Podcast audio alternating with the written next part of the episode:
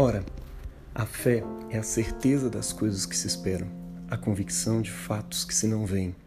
Pois pela fé, os antigos obtiveram bom testemunho. Pela fé, Abraão, quando chamado, obedeceu, a fim de ir para um lugar que deveria receber por herança. E partiu, sem saber para onde ia.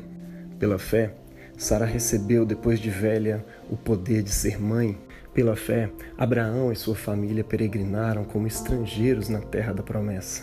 Pela fé também Abraão não negou seu próprio filho como sacrifício a Deus, propondo-se a sacrificá-lo em obediência, acreditando que Deus era poderoso até mesmo para o ressuscitar dentre os mortos.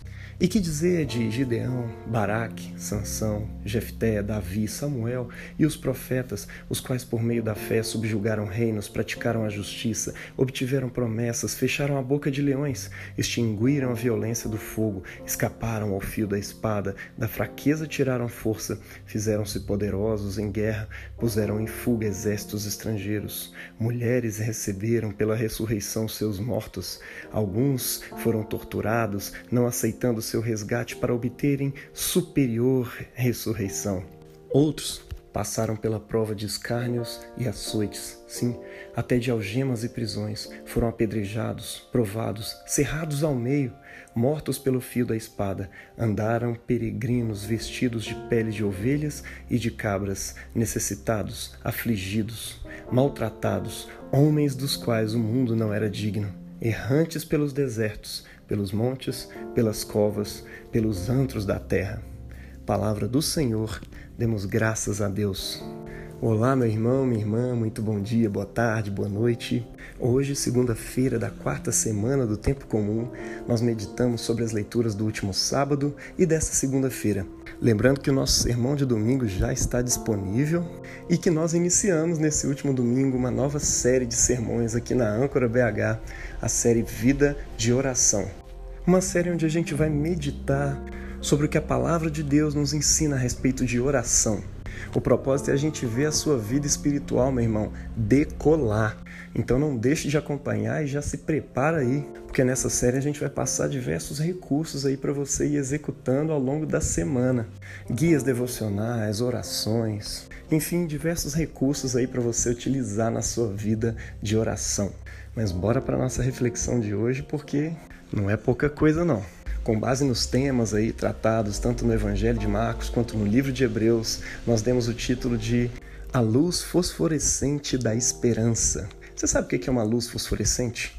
É um tipo de luz negra que você acende no escuro exatamente para poder enxergar as coisas que são invisíveis à nossa visão comum. Na investigação forense, nos filmes, você vê isso muito quando se vai investigar algum rastro de sangue ou algum outro tipo de material genético que se transforma em pista, em rastro na cena de um crime. E em ambas as leituras do livro de Hebreus nessa semana, nós vemos o autor nos falando sobre os temas da fé e da esperança. As duas grandes virtudes que, juntamente com o amor, formam aí o trio das virtudes teologais, as virtudes teológicas, ou seja, são virtudes que não nascem do nosso esforço comum ou das situações da vida. Elas não são naturais, mas sim elas têm a sua fonte diretamente em Deus. E o autor começa aí descrevendo a fé, né? E na sua descrição do que é a fé, ele mostra que ela está intimamente ligada à esperança. Ela existe em função da esperança, ou seja, ela é a certeza daquilo que nós esperamos, a convicção daquilo que ainda não podemos ver. Ou seja, a fé é uma luz fosforescente lançada sobre a esperança, revelando a sua existência. É por isso que a fé antecipa no presente as realidades que a gente aguarda no futuro. Ou seja, o material da nossa esperança já está ali e ele é acessado pela fé. A fé, do ponto de vista do autor da carta aos Hebreus, ela é uma confiança, ela é uma obediência incondicional no Deus, num Deus que simplesmente se revelou em algum momento e que se comunicou em algum momento conosco. Veja, ela não é um conhecimento teológico sobre o Deus que chamou, ela não significa uma experiência de longos anos, embora essas coisas possam nos ajudar e fortalecer a nossa fé. Mas a fé sempre foi sempre será uma dádiva de Deus. A grande questão não é se você tem fé, mas sim o que você faz com essa dádiva que Deus te deu? Você a aperfeiçoa? Amadurece por meio de disciplinas espirituais ou negligencia? O autor de Hebreus nos apresenta diversos exemplos ao longo do capítulo 11 de sua carta de pessoas que, pela fé, ou seja, por essa convicção dos fatos que não viam, por essa certeza das coisas que esperavam, realizaram grandes coisas para a glória de Deus. E realizaram elas na esperança, sem ver a concretização da promessa. Simplesmente realizaram. Tudo foi na base da confiança num Deus que apareceu, que se revelou e que depois disso continuou se revelando. Veja Abraão, por exemplo, à medida em que ele vai andando com Deus, à medida em que ele vai obedecendo a Deus, ele vai conhecendo quem é esse Deus que falou com ele a primeira vez. Antes disso, ele não sabia nada sobre esse Deus, mas sem saber, ele o obedeceu. Ou seja, a fé não depende de conhecimento teológico formal a respeito de Deus. Abraão é o principal exemplo aí da carta aos Hebreus, né? Ele sai da sua terra sem saber para onde ia, confiando apenas na palavra desse Deus até então desconhecido que se revelou em algum momento para ele, dizendo: Sai da tua terra, sai do meio dos teus parentes e vai para a terra que eu te mostrarei. E é na caminhada de obediência que ele vai conhecendo mais e mais quem é esse Deus. Esse Deus vai se revelando ao longo do caminho, assim como Jesus também vai se revelando ao longo do caminho com seus discípulos. À medida em que eles vão conhecendo o tamanho do poder de Jesus, eles vão aprendendo pouco a pouco a confiar em seu sacerdócio, em seu poder, em sua soberania. Mas eu quero que você note uma coisa: a fé começou no dia em que esses caras disseram sim, sem ter visto nada, mas confiando na palavra do Mestre. E o texto de Hebreus segue dizendo que pela fé, Abraão anda nessa terra prometida como estrangeiro, como peregrino junto com seu filho Isaac, com sua família, com seu neto Jacó.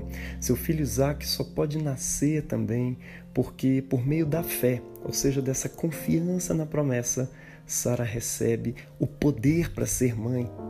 Além disso, é pela fé que Abraão não nega o pedido de Deus, mas oferece Isaac como sacrifício já dentro do seu coração, ele já havia sacrificado Isaac, confiando que na promessa que Deus havia feito para ele. E que promessa era essa? De que Isaac seria contada a sua descendência. Ou seja, se ele precisasse realmente matar o seu filho, ele cria que Deus era poderoso para ressuscitá-lo a fim de cumprir com a sua promessa. Veja como essa fé de Abraão revela o tipo de esperança que ele tem.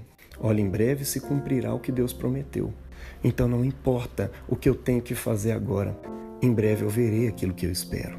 Veja que tudo o que Abraão realizou e tudo que os homens de Deus que são descritos ali em Hebreus capítulo 11 realizaram foi por causa da promessa, na esperança de que iriam ver aquilo que esperavam, mas sem ver. É por isso que a gente chama de fé. Por isso que é por meio da fé. É pela graça que Deus nos salva, mediante uma atitude semelhante a essa, ou seja, confiando na suficiência de Cristo como nosso sacerdote mediador diante de Deus e na suficiência do seu sacrifício para a purificação dos nossos pecados. É por essa certeza que nós somos salvos de toda a condenação que a transgressão das leis de Deus nos conferiram ou seja, do escrito de dívida que era contra nós.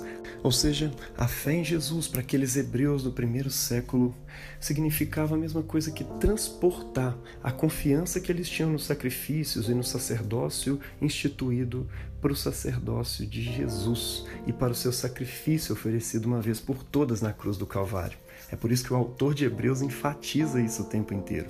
Isso envolvia também a certeza da concretização, muito em breve, da chegada da promessa suprema que todos esses personagens do Velho Testamento, citados em Hebreus capítulo 11, morreram anunciando e sobre a qual os profetas também falaram, ou seja, dos novos céus e da nova terra prometidos por Deus e aguardado por todos os cristãos como uma realização que já havia começado a se concretizar no corpo de Jesus.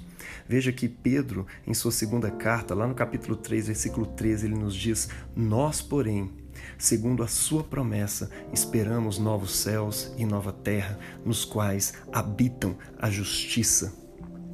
Veja que se a terra, no fundo, no fundo, aguardada ali por Abraão, fosse aquela terra prometida, aquela terra física de Canaã, Quando ele chegou nela, ele poderia ter dito que alcançou a promessa, mas não.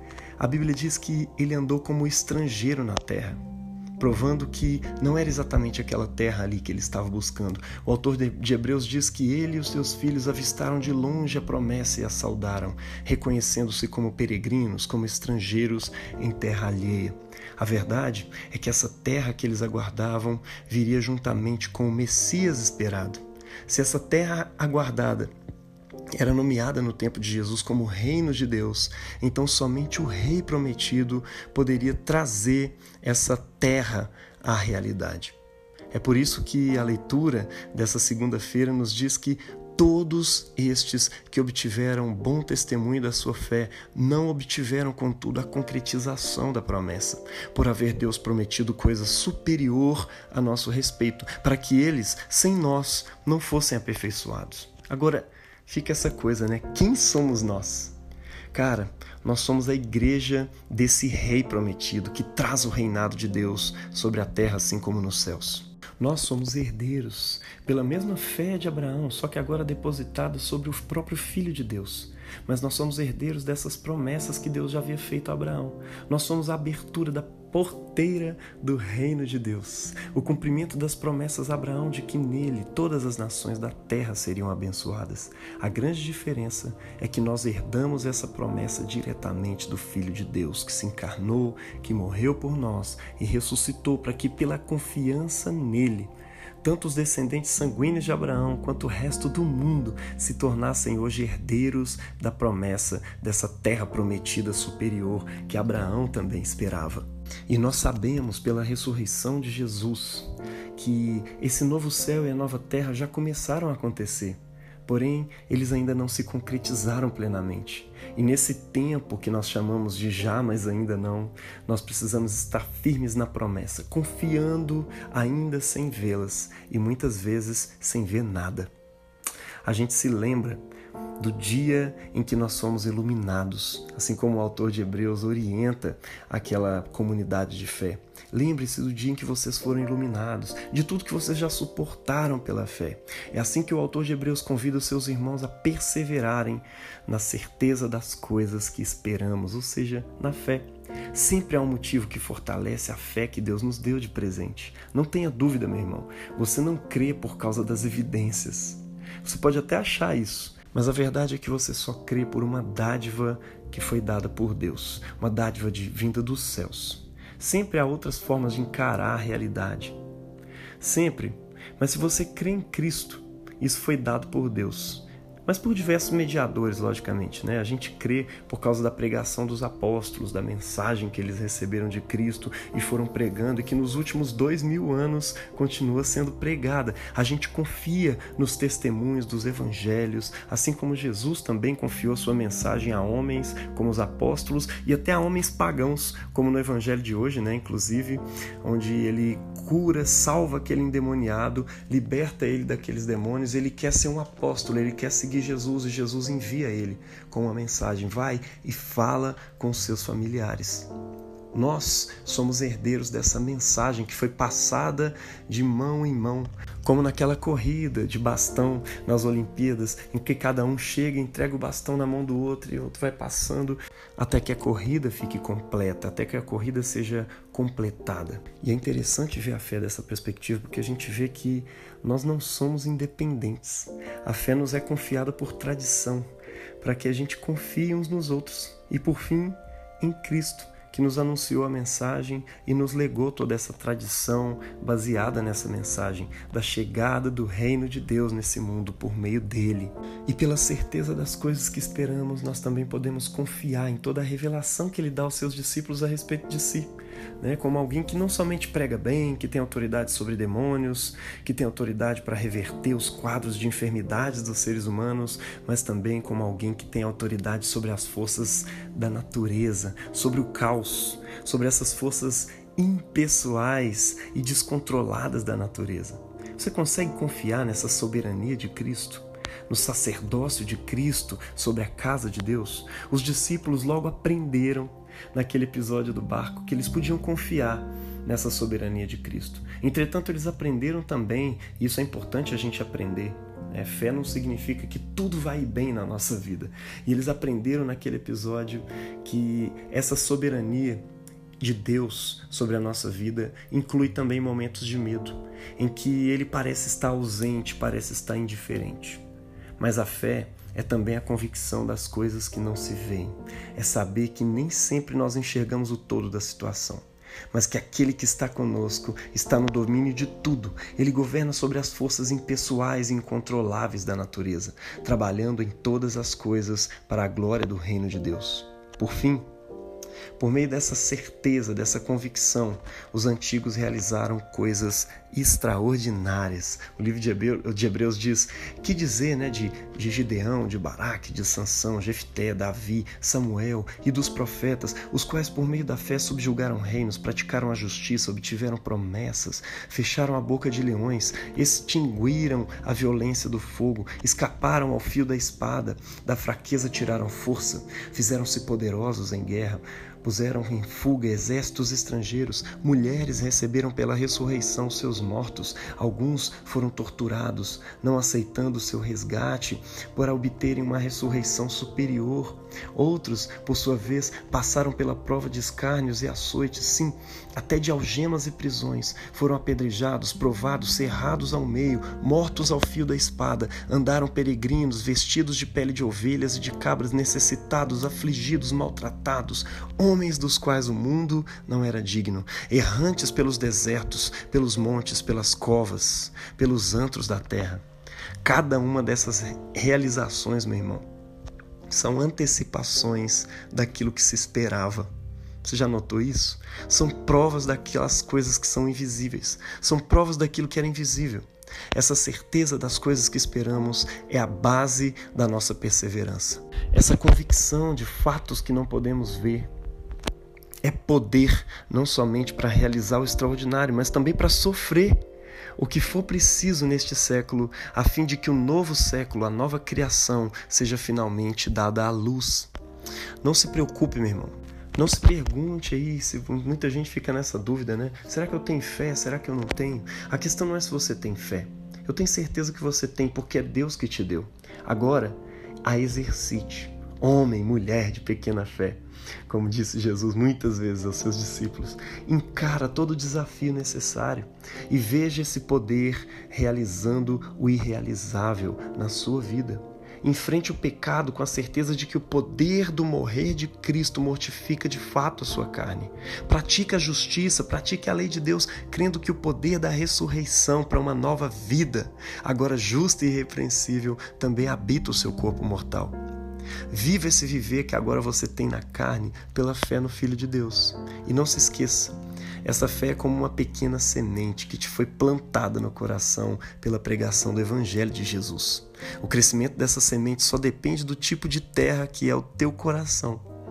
Então se afaste dos cuidados desse mundo, dos espinhos. Não deixe que Satanás roube a semente que foi plantada no teu coração. Tenha raízes, rumine a palavra, medite nela até que você e essa palavra sejam uma coisa só.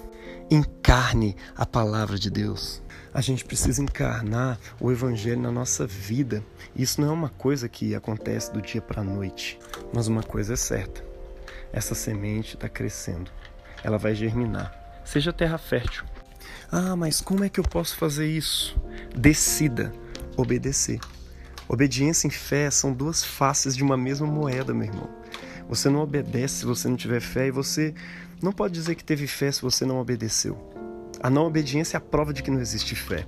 Assim como a fé é a luz fosforescente lançada sobre a esperança, nos permitindo ver a esperança que ali existe. A obediência é a luz fosforescente lançada no escuro sobre a fé invisível. Talvez até hoje você achou que não tinha fé, mas resolvendo obedecer, você percebeu que também foi agraciado por Deus com esse dom. Agora deixe ele crescer como uma verdadeira semente, até que as aves do céu possam vir e fazer ninho em suas folhas. Deus abençoe você, em nome do Pai, do Filho e do Espírito Santo. Amém.